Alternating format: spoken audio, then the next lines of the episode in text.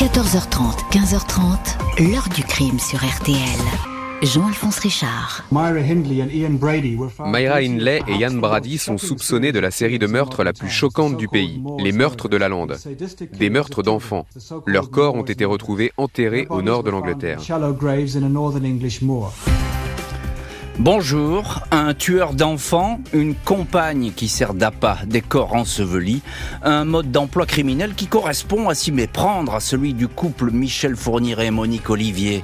À croire que ces derniers se sont directement inspirés de Yann Brady et Mira Hindley, cet autre couple de désaccès sexuels qui, 25 ans plus tôt, sévissait dans le nord de l'Angleterre, cinq assassinats de jeunes garçons et de jeunes filles.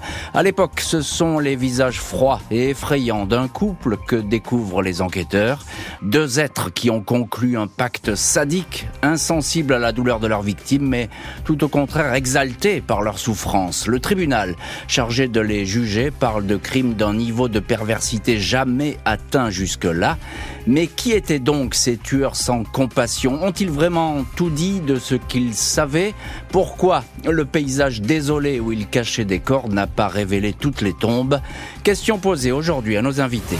14h30, 15h30. L'heure du crime sur RTL. Dans l'heure du crime aujourd'hui, retour sur l'affaire des diaboliques de la Lande en Angleterre au milieu des années 60. Une série de disparitions et de meurtres d'adolescents, garçons et filles dans la région de Manchester. Un couple de pervers va se retrouver au cœur des soupçons. Jeudi 7 octobre 1965, 6h07 du matin, le poste de police de Hyde, dans la grande banlieue de Manchester, reçoit un étrange coup de fil. Une voix apeurée celle d'un individu qui dit vouloir faire des révélations sur un meurtre auquel il a assisté. Quelques minutes plus tard, un jeune homme se présente au poste. Il s'appelle David Smith, 17 ans, un voyou local, accompagné de Maureen, sa toute jeune épouse. Smith raconte que la veille au soir, alors qu'il faisait déjà nuit, il a raccompagné chez elle sa belle-sœur, Mira Elle avait des bouteilles d'alcool à lui offrir. Il s'est retrouvé dans la cuisine de la maison quand il a entendu une longue plainte. Il s'est précipité dans le salon. Là, il a assisté à une scène cauchemardesque. Il a vu Yann Brady, le compagnon de Mira, frapper quelqu'un avec le plat d'une hache. Il croyait que c'était un mannequin, mais c'était un adolescent qui était attaqué. Brady l'insultait. Il bloquait le jeune homme face contre terre, puis lui a entouré le cou avec un fil électrique et l'a étranglé. Smith raconte qu'il était pétrifié. Il a mécaniquement aidé à transporter le corps enveloppé dans une couverture grise jusque dans une chambre. Mira avait assisté à toute la scène.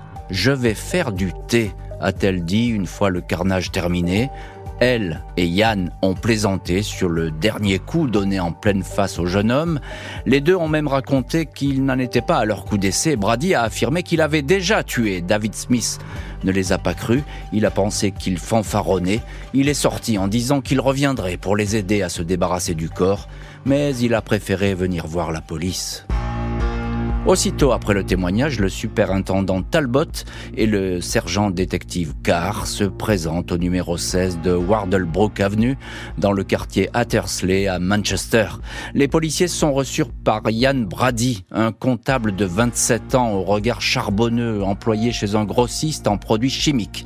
Il assure qu'aucune scène de violence ne s'est déroulée dans la maison. Mira Hindley, une dactylo de 24 ans, blonde platine, tient son caniche dans ses bras, mais reste silencieuse. Dans une chambre fermée à clé, les policiers trouvent tout de suite le corps du malheureux Edward Evans, 17 ans, apprenti mécanicien. La hache est près du lit. Yann Brady raconte une bagarre qui a mal tourné. Le jeune homme l'a agressé, il s'est défendu, il a fini par l'étrangler. Mira confirme cette version. Seul Brady est alors placé en détention. Le superintendant Talbot aurait pu se contenter de cette version, mais il est intrigué par les confidences du couple sur d'autres victimes. À l'époque, les disparitions de filles et de garçons à Manchester ne manquent pas. On les classe comme des fugues. Deux ans auparavant, au soir du 12 juillet 63, Pauline Reed, 16 ans, n'est jamais rentrée chez elle. Quatre mois plus tard, John Kilbride, un garçon de 12 ans, s'est volatilisé de la même manière au coin d'une rue. Suivent Keith Bennett, 12 ans, puis Leslie Ann Downey, 10 ans, au lendemain de la Noël 64. Cette petite fille était partie avec ses deux grands frères s'amuser à une fête foraine. Leslie était près d'un manège. On ne l'a plus revu. Des photos de paysages, celui d'une lande, sont retrouvées chez les suspects, tout comme un cahier d'écolier où est gribouillé le nom de John Kilbride, l'un des disparus de Manchester. On trouve encore des revues porno, des photos dénudées de Mira Hindley et les écrits du marquis de Sade. Et ce paysage lunaire qui figure sur ces clichés, il a une grande importance dans cette histoire, il est même central. Il est si typique d'ailleurs qu'il va être rapidement identifié, à savoir la lande désolée de Saddleworth Moor. On va voir dans les chapitres suivants quelles découvertes capitales vont faire les enquêteurs et ce que va raconter ce couple qui n'attirait pas vraiment l'attention, ni dans leur vie de tous les jours, ni euh, dans leur travail. Alors tout de suite, on va se pencher évidemment sur cette première scène de crime, on peut l'appeler comme ça, qui est rapportée par le témoin David Smith. Bonjour Benoît Hamez. Bonjour, on peut dire Amé. Ah, on dit Amé, bah voilà, on voyez, donc j'ai été induit en erreur. Donc bonjour Benoît Amé, merci infiniment d'être aujourd'hui euh, en direct depuis la Belgique dans l'heure du crime. Vous êtes écrivain et auteur du livre Les couples de tueurs en série les plus monstrueux, livre qui est paru aux éditions La Boîte à Pandore.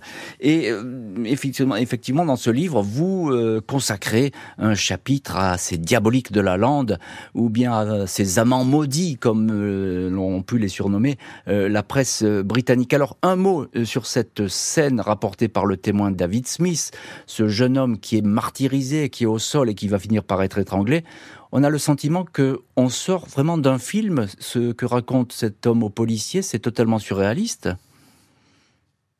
Oui, c'est totalement surréaliste, surtout que, que, effectivement, euh, David Smith, c'est quand même un témoin clé de l'affaire. C'est mhm. grâce à lui que les que le couple meurtrier va être euh, va, va pouvoir être être arrêté. Et ce qui est intéressant, c'est que David Smith, donc, euh, il est le, il est le beau-frère de, de Yann Brady et de Mira Hindley, puisqu'il est marié à la sœur de, mm. de Mira, Maureen Hindley. Et effectivement, c'est lui qui va appeler euh, qui va la police, qui va appeler la police d'une cabine téléphonique.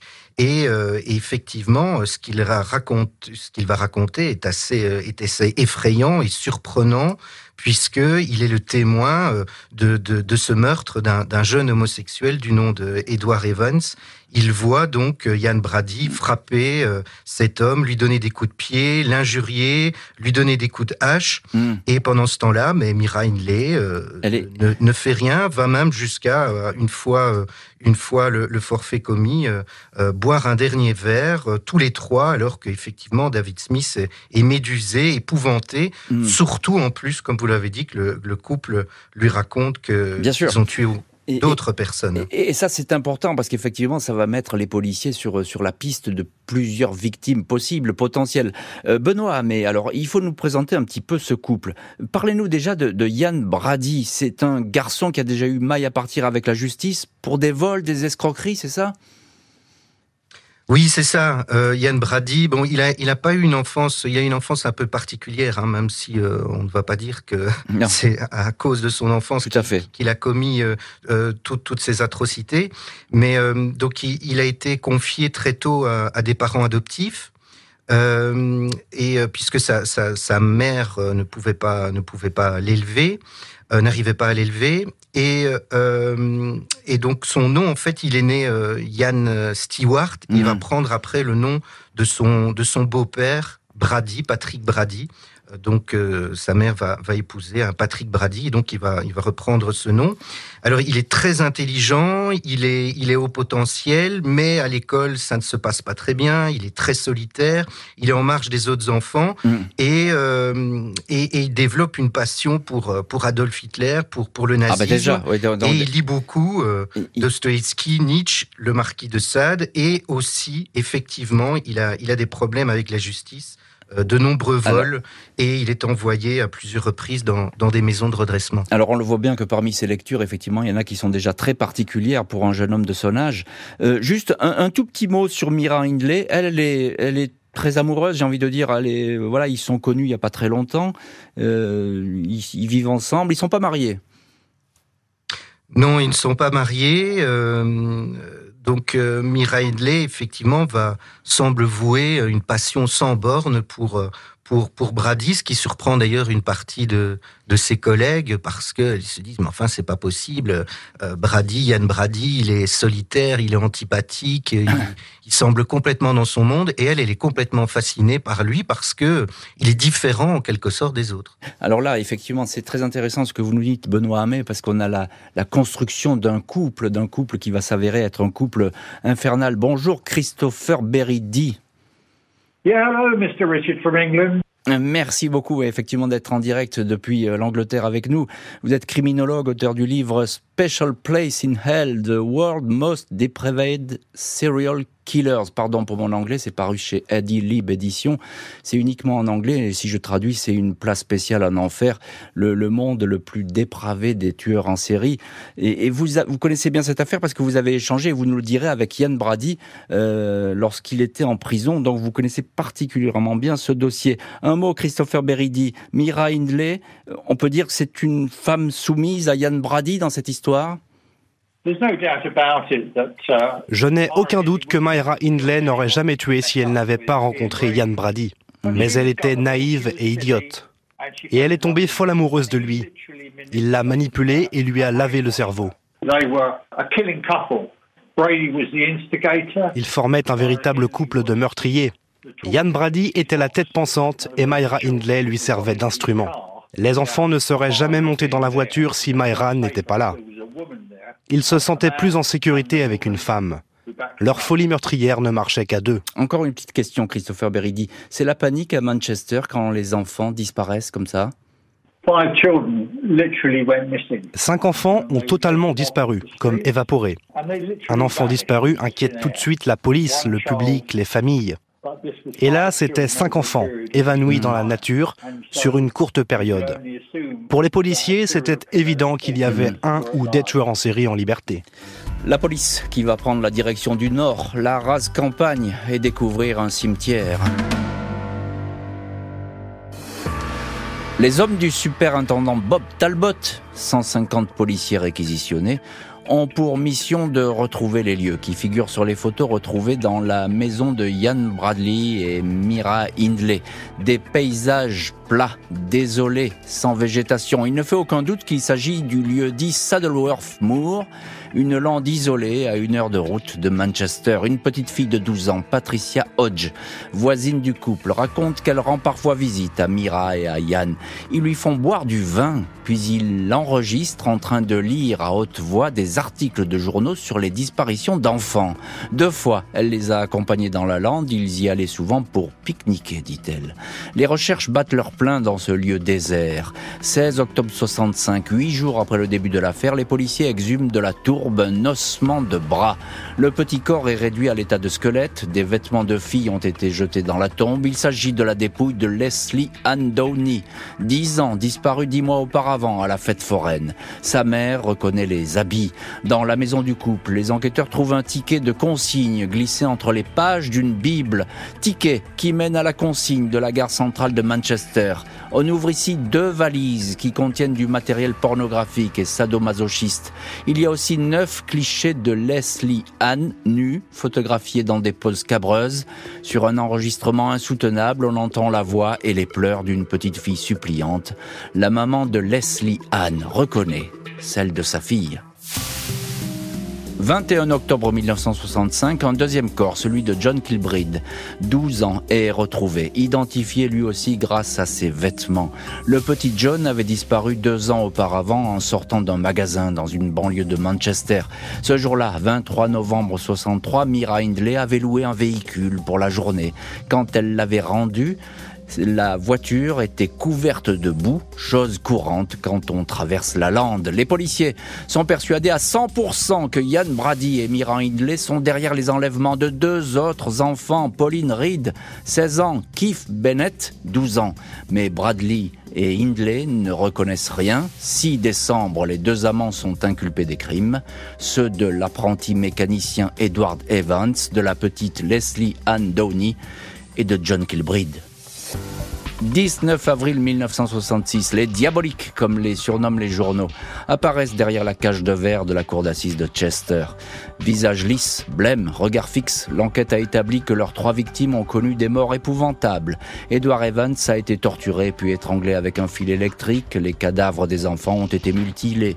Les viols ne font pas de doute. Le couple s'est même enregistré en train de lire des pages de Justine, le roman du marquis de Sade, avant de passer à l'acte. L'enregistrement des dernières 16 minutes de vie de la petite Leslie Anne est diffusé. La maman quitte la salle d'audience. Les accusés, restent impassibles. Ils continuent à nier, à sourire, à s'accuser mutuellement de tel ou tel geste. Interrogé pendant 5 heures, Yann Brady n'exprime ni regret ni repentir. Il dit ne pas se reconnaître toutefois un admirateur du marquis de Sade. Mira Hindley reconnaît avoir été cruel avec la petite Leslie Anne. Mais à propos de son amant et co-accusé, elle ajoute ⁇ Je l'aimais et je l'aime toujours ⁇ 6 mai, le couple est condamné à la perpétuité. Yann Brady et Mira Hindley prennent donc le chemin d'une prison dont ils ne sortiront jamais. Et c'est plutôt d'ailleurs une bonne chose. Ils ont, à l'époque, échappé à la peine de mort peine qui a été abolie l'année précédente euh, en Angleterre. Alors l'affaire n'est pas terminée parce que des années plus tard, un rebondissement va survenir, mais on va voir ça dans la suite euh, de l'heure du crime. Euh, Benoît, mais on vous retrouve dans cette heure du crime. Vous êtes écrivain et auteur du livre Les couples de tueurs en série les plus monstrueux, paru aux éditions La Boîte à Pandore, et vous consacrez tout un chapitre dans votre livre à cette histoire. Alors évidemment, on peut s'interroger sur l'état mental de ces deux personnages qui paraissent complètement pervers des accès, mais de l'autre côté, tout est très organisé chez eux. Ils partent en chasse, ils ont un, scénario qui est très précis et ils l'écrivent euh, mot par mot, j'ai envie de dire. Oui, ben, euh, en fait, euh, un certain nombre de, tueurs en série sont, sont, méticuleux. On, les appelle des tueurs en série organisés, c'est-à-dire qu'ils organisent minutieusement leurs crimes suivant un scénario préétabli. Hmm. Euh, ils ont toujours euh, plus ou moins le même mode euh, opératoire, toujours très ritualisé, très violent. on peut remarquer d'ailleurs qu'ils ne tuent presque jamais leurs victimes avec des armes à feu. Ils ont toujours besoin de sentir hmm. leur, leur, puissance dans, dans, les yeux des victimes. Hmm. Et, qui plus est, chaque fois ce sont des victimes vulnérables et qui sont seules. On les enlève à l'abri des regards parce qu'il n'y a pas de témoin direct hein, de ces enlèvements. Il faut bien le préciser. Non, mais je pense que comme euh, comme le disait aussi euh, euh Michel Fourniret, euh, il, part, il, partait en chasse, et ça c'est vraiment un terme de tueur en série. On voit vraiment que partir en chasse, ça veut dire qu'on prend son temps euh, pour essayer de trouver une victime vulnérable, qu'on ne se fasse pas reconnaître. Et effectivement, là, euh, l'épouse dans ce couple de tueurs en série entre en scène parce que effectivement, cette, cette, euh, la femme du tueur en série, eh bien, on va plus facilement lui faire confiance. Tout à fait. Et c'est intéressant que vous citiez Michel Fourniret et, Monique Olivier parce qu'effectivement, on a l'impression qu'ils se sont mm, presque inspirés de cette histoire. Sûrement pas, mais en tout cas, il y a des similitudes qui sont troublantes. Christopher Beridi euh, criminologue et vous êtes en ligne depuis euh, l'Angleterre où vous vivez.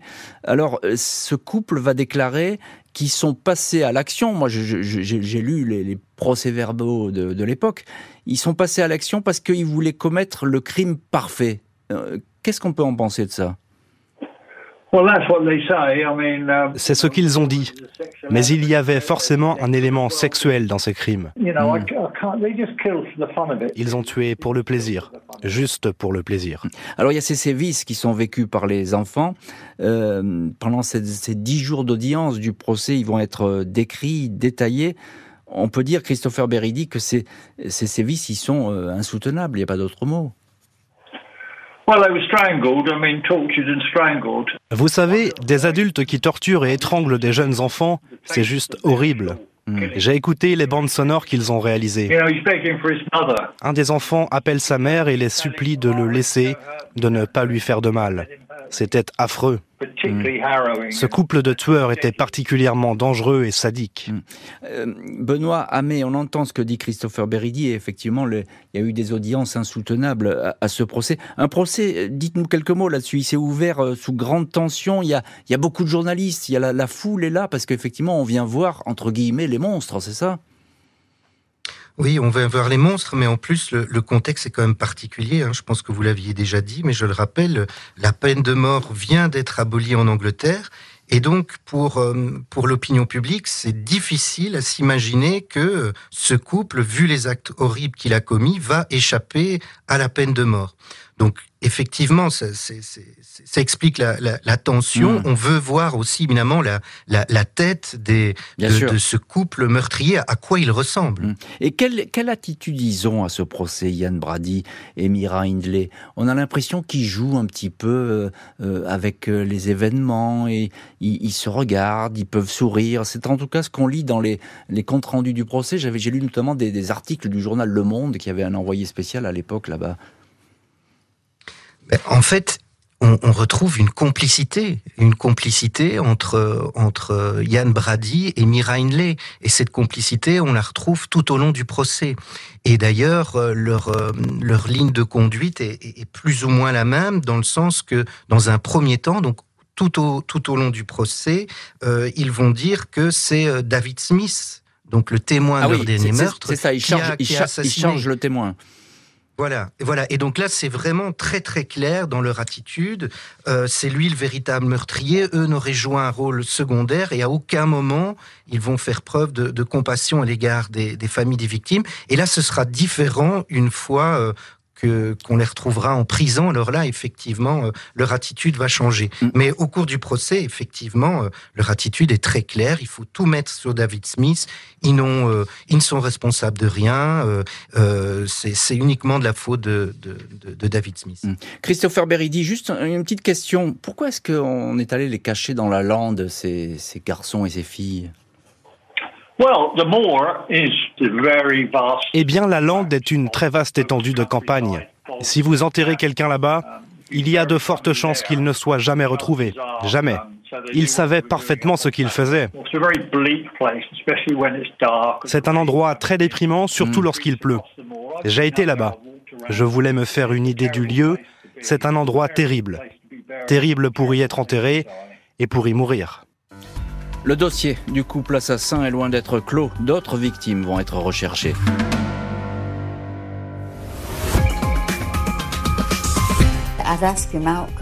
J'aimerais lui demander où il l'a enterré et pourquoi il garde ça pour lui. Pourquoi il l'a tué et gardé ça pour lui. Ils ont trouvé les autres enfants mais pas Kiss. Je veux qu'on le retrouve.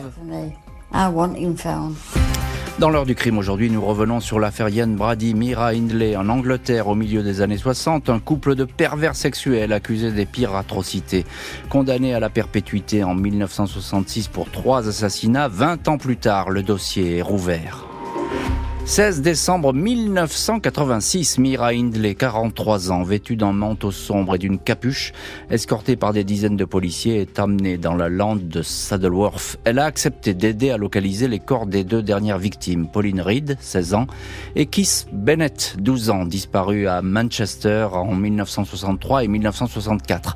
Quelques mois auparavant, son ex-compagnon Yann Brady, 48 ans, a semé le doute en avouant pour la première fois en prison à un journaliste ces deux crimes. Brady a ensuite nié cette confession devant les policiers. Mira Hindley est plus coopérative, mais les recherches sont infructueuses. Mars 87, la meurtrière est à nouveau amenée dans la lande. On la laisse déambuler sous bonne escorte. Elle se souvient que lorsque le corps de Pauline Reed a été enseveli, elle était assise dans la lande et pouvait voir les rochers de Hollin Brown Knoll, indication qui ne permet pas de découvrir la moindre tombe. Les policiers continuent à explorer la lande. 1er juillet 87, un nouveau corps est découvert sous une couche d'à peine un mètre de tourbe juste à côté de la sépulture de Leslie Ann Downey. Il s'agit de la dépouille de Pauline Reed. Au soir du 12 juillet 63, Pauline avait accepté de monter dans une voiture conduite par Mira Hindley. Elle avait été conduite jusqu'à Saddleworth Moor sous prétexte de l'aider à retrouver un objet égaré. Sur place, Ian Brady aurait entraîné de force l'adolescente dans un coin isolé.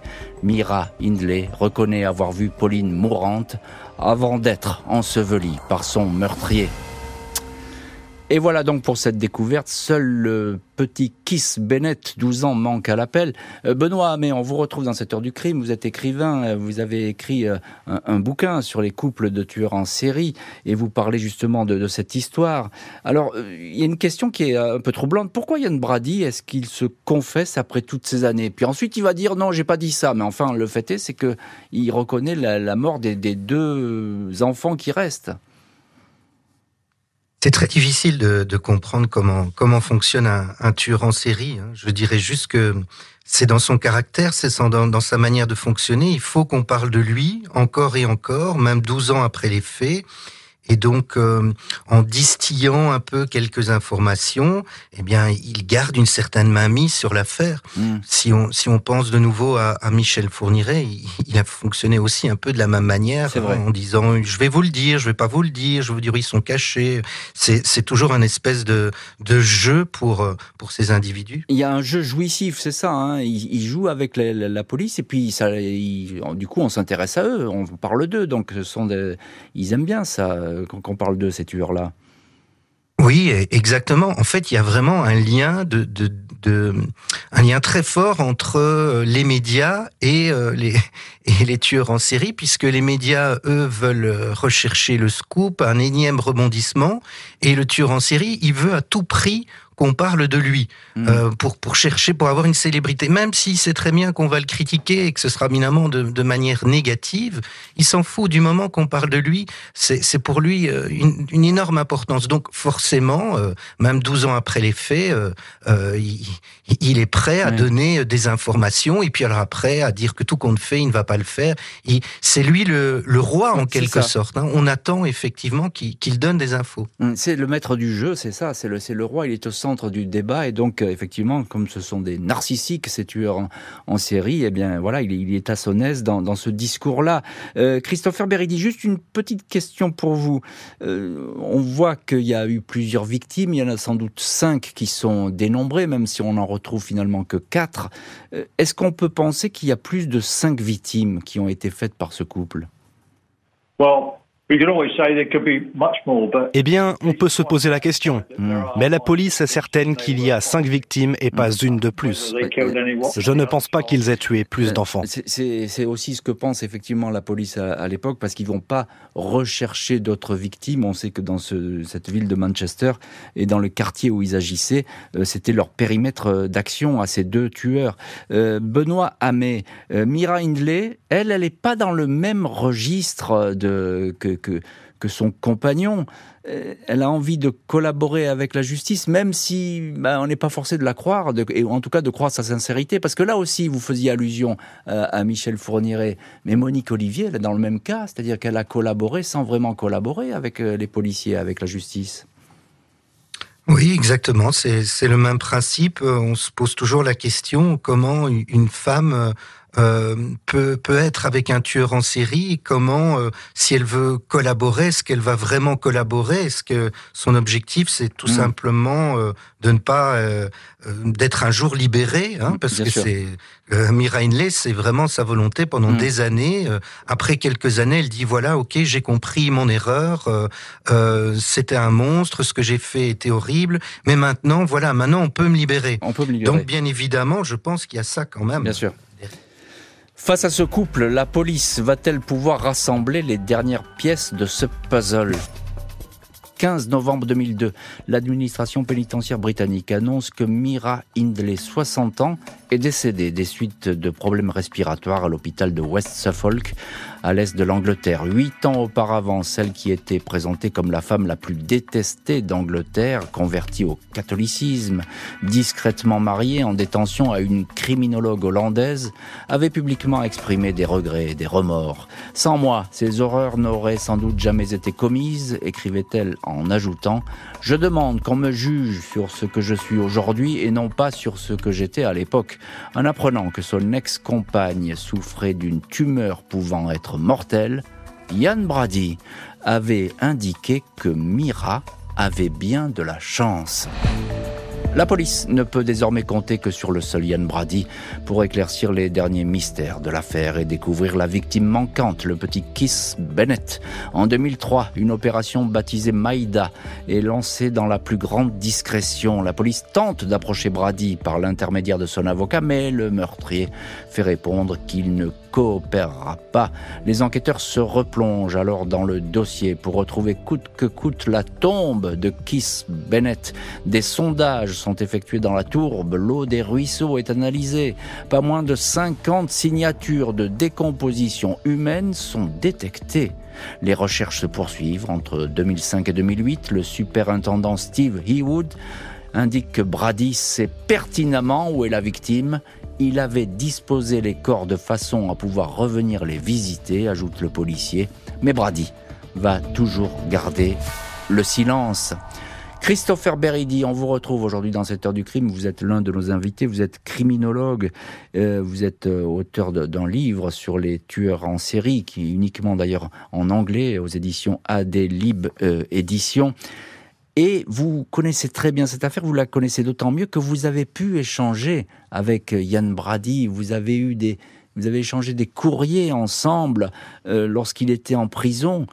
Qu'est-ce qu'il vous a dit, qu'est-ce qu'il vous a raconté, euh, Yann Brady? J'ai écrit à Yann Brady lorsqu'il était encore en vie. C'était un homme très prétentieux et très manipulateur. Vous savez, lorsqu'il était en prison, une jeune femme psychologue est tombée amoureuse de lui. Et pendant des heures, il restait assis à se montrer comment réaliser différents nœuds avec des cordes. Hmm. Et c'était les mêmes nœuds que Yann mettait autour des coups des enfants qu'il a tués. Les autorités pénitentiaires ont fini par les séparer parce que c'était très inquiétant. C'est vous dire à quel point cet homme est dangereux et manipulateur. Est-ce que selon vous, ils ont, euh, ils ont, enfin, on sait que Yann Brady, il n'a pas exprimé de regret. Lui, c'est clair et net jusqu'au bout. Euh, pas question de, euh, de, de m'excuser ou de d'exprimer des regrets. C'est pas tout à fait le cas pour Mira Hindley, ou, ou bien tous les deux sont restés sur des positions extrêmes? No, no regrets. Brady certainly not. Non, aucun regret. Surtout pas Yann Brady. Il se croyait au-dessus de tout le monde. Pour Myra Hindley, les légers regrets qu'elle a montrés étaient des larmes de crocodile, juste pour le spectacle. Elle n'était pas désolée du tout. Elle a adoré participer au meurtre. Hmm. Euh, Benoît mais euh, il y a ce superintendant, le dernier en date qui a enquêté sur l'affaire, c'est Steve Hewood. Alors lui, il, fait un portrait qui est d'ailleurs très intéressant euh, de, de, Yann, Brady il dit que c'était un vrai méticuleux, c'était quelqu'un qui a accordé beaucoup de place aux détails. Il voulait d'ailleurs revenir euh, sur les tombes et c'est pour cela qu'il les aurait marquées de façon un peu particulière. C'est fou ce qu'a retrouvé la police là-dessus sur cet homme. Oui, ça, ne m'étonne pas. Je pense que pour Brady, revenir visiter les tombes, c'est un peu je ne suis pas dans sa tête, hein, mais je pense que c'est vraiment, quand on connaît le personnage, ce souvenir du plaisir intense que lui a procuré les, les tortures et, le viol de, de, ses, de ses victimes. Hmm. Je pense que ça, ça, il prend encore du plaisir à ça, je pense. Hmm. Euh, il y a quelque chose d'extraordinaire aussi, c'est les recherches qui ont été entreprises sur cette lande déserte près de Manchester, avec cette opération Maïda, c'était presque une opération secrète, top secret, qui a employé des techniques les plus pointues parce qu'il fallait absolument, il fallait absolument retrouver ce, ce dernier corps. Oui, je pense que pour clôturer définitivement cette affaire horrible, euh, l'objectif c'est de retrouver le, corps de, la dernière victime, hein, Kate, euh, euh, Keith Bennett, mm. puisque c'est la seule victime dont on n'a pas retrouvé la, dépouille. Et je pense que symboliquement, si on retrouvait le corps, c'est faire le deuil, bien sûr, pour la famille en premier lieu, mais peut-être aussi pour, pour l'Angleterre tout entière. Brady, le tueur, va disparaître à son tour, mais dans la lande, l'histoire va lui survivre. 15 mai 2017, Yann Brady, 79 ans, meurt dans l'aile psychiatrique d'une prison anglaise après 51 ans passés derrière les barreaux. L'individu n'aura jamais exprimé le moindre remords, le moindre regret. Insensible aux sollicitations des policiers et des familles des victimes. Winnie Johnson, la mère du petit Kiss Bennett, la victime introuvable, l'aura supplié jusqu'à son dernier souffle. Elle est morte avant lui, il a toujours ignoré ses suppliques. Il n'avait aucun cœur, dira l'avocat de la maman. Les diaboliques ne parleront plus, mais des volontaires continuent régulièrement à ratisser la lande déserte de Saddleworth à la recherche de la dernière victime, le petit Kiss Bennett. Christopher Beridi, on vous retrouve dans cette heure du crime. Vous êtes criminologue, vous connaissez parfaitement ce dossier. Je le disais, euh, la maman de Kiss Bennett, elle n'a jamais euh, cessé de chercher son fils. Sa mère l'a cherché jusqu'à sa mort en 2012. Tous les ans, elle allait sur place poser des rubans et des fleurs. Mhm. Elle a cherché son enfant jusqu'au bout comme n'importe quel parent le ferait. Elle voulait retrouver son garçon. Et on, comprend d'ailleurs cette maman, et c'est souvent le cas justement des, familles de disparus qui cherchent désespérément à avoir des réponses et très souvent leurs ravisseurs ou bien leurs assassins ne, donnent aucune clé. Et c'est d'ailleurs terrifiant. Les disparitions, je pense que ce sont les histoires les plus terrifiantes. Benoît, ah mais on vous retrouve dans, dans cette heure du crime. Je rappelle le titre de votre livre, Les couples de tueurs en série les plus monstrueux, qui est paru aux éditions La Boîte à Pandore. Et vous êtes en direct depuis les studios de, de nos amis Belle RTL à Bruxelles. Euh, Benoît, mais l'un sans l'autre, le couple n'aurait pas commis tous ces crimes. C'est une certitude? Ce ne sera jamais une certitude, hein, mais, mmh. euh, mais c'est vrai que force est de constater que, que la majorité des couples de tueurs en série, je veux dire, il semblerait que si la femme n'avait pas rencontré l'homme, euh, jamais euh, elle n'aurait commis ce qu'elle a fait. Euh, maintenant, de l'autre côté, c'est plus difficile. Est-ce que Yann Brady, sans elle, aurait pu commettre quand même hmm. ces crimes C'est peut-être un peu plus probable, mais force est de constater que c'est grâce à ce couple, à l'unité du couple, c'est grâce à cette unité qu'ils ont pu commettre ces actes horribles. Oui, parce que dans les scénarios, on le voit bien, la femme, la compagne, elle est l'appât en quelque sorte. C'est elle qui va chercher les petites victimes. Oui, et, euh, ces pauvres victimes font plus facilement confiance euh, aux femmes et donc à la femme au sein du couple. Et donc, on profite justement de cette confiance pour, pour abuser de, de, de ces victimes. Donc, il y, a une unité quand même. Hein. C'est quelque chose qui est assez rare parce que, bien sûr, les, les tueurs en série sont déjà euh, très minoritaires forcément dans, le, dans la société, mais les couples de tueurs en série, c'est encore plus rare parce que généralement, les tueurs en série, eh bien, ils, ils euh, je vais dire, ils travaillent seuls, ils commettent leurs actes seuls. Et ici, c'est pas le cas. On voit vraiment que que les tueurs en série recherchent justement euh, des femmes qui sont fragiles, sensibles et qu'ils vont pouvoir euh, utiliser pour euh, comme appât. Hmm. Alors, pendant de longues années, Yann Brady, qui reste le personnage central de cette histoire abominable, Yann Brady, il était dans une, aile psychiatrique, c'est-à-dire il était, il était dans un milieu où effectivement on pouvait pas trop l'approcher. Est-ce que il, avait toute sa tête, il a continué à confier certaines choses, à voir des journalistes, à, échanger avec certaines personnes ou pas du tout? Oui, ben oui. Euh, en fait, c'est un peu compliqué à comprendre puisque, euh, en fait, c'est à partir des années 80 seulement qu'il a été euh, interné dans un hôpital psychiatrique. Il a été diagnostiqué psychotique. Euh, mais à un moment donné, il a voulu mourir et il a voulu retourner en prison. Ah et quand on lui a dit que ce n'était pas possible parce que il avait été diagnostiqué euh, psychotique, il a dit oui, mais j'ai simulé. Tout ça est faux. C'est parce qu'à ce moment-là, j'avais envie d'aller dans un hôpital psychiatrique. Donc euh, voilà, mm. la justice a estimé et, euh, et les experts ont estimé euh, qu'il avait des problèmes, des troubles mentaux. maintenant, il a, il a continué à entrer en contact avec des journalistes pour, pour raconter un certain nombre de choses. Il a même écrit un livre. Hein, donc, du moment qu'on parle de lui, effectivement, il est heureux. Hein. Juste en mots là-dessus, dans le livre, qu'est-ce qu'il dit? Vous avez vu ce qu'il raconte?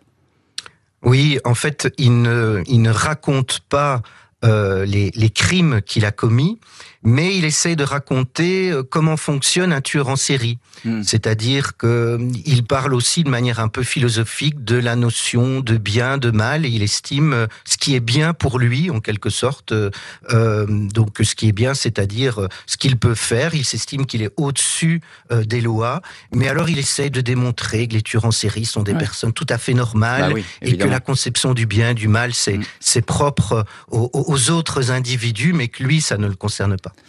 Christopher Beridi, je termine votre, euh, cette émission avec vous. Vous êtes criminologue. Est-ce qu'on peut considérer que c'est le pire couple de tueurs que le Royaume-Uni a connu? Absolument. C'est le pire couple de tueurs en série au Royaume-Uni. Ici, il y a également eu le couple Fred West et Rose West qui tuaient des enfants, des adolescents, des bébés. Mais dans les annales de l'histoire criminelle britannique, il ne fait aucun doute que Ian Brady et Myra Hindley sont les pires. Merci beaucoup Christopher Beridi, merci Benoît Hamez et puis merci à Belle RTL. Vous étiez en direct depuis les studios de nos amis de Belle RTL à Bruxelles d'avoir été aujourd'hui les invités de l'heure du crime. Merci à l'équipe de l'émission, Justine Vignot, Marie Bossard à la préparation, Bastien Robin à la traduction, Boris Pirédu à la réalisation. L'heure du crime, présenté par Jean-Alphonse Richard sur RTL.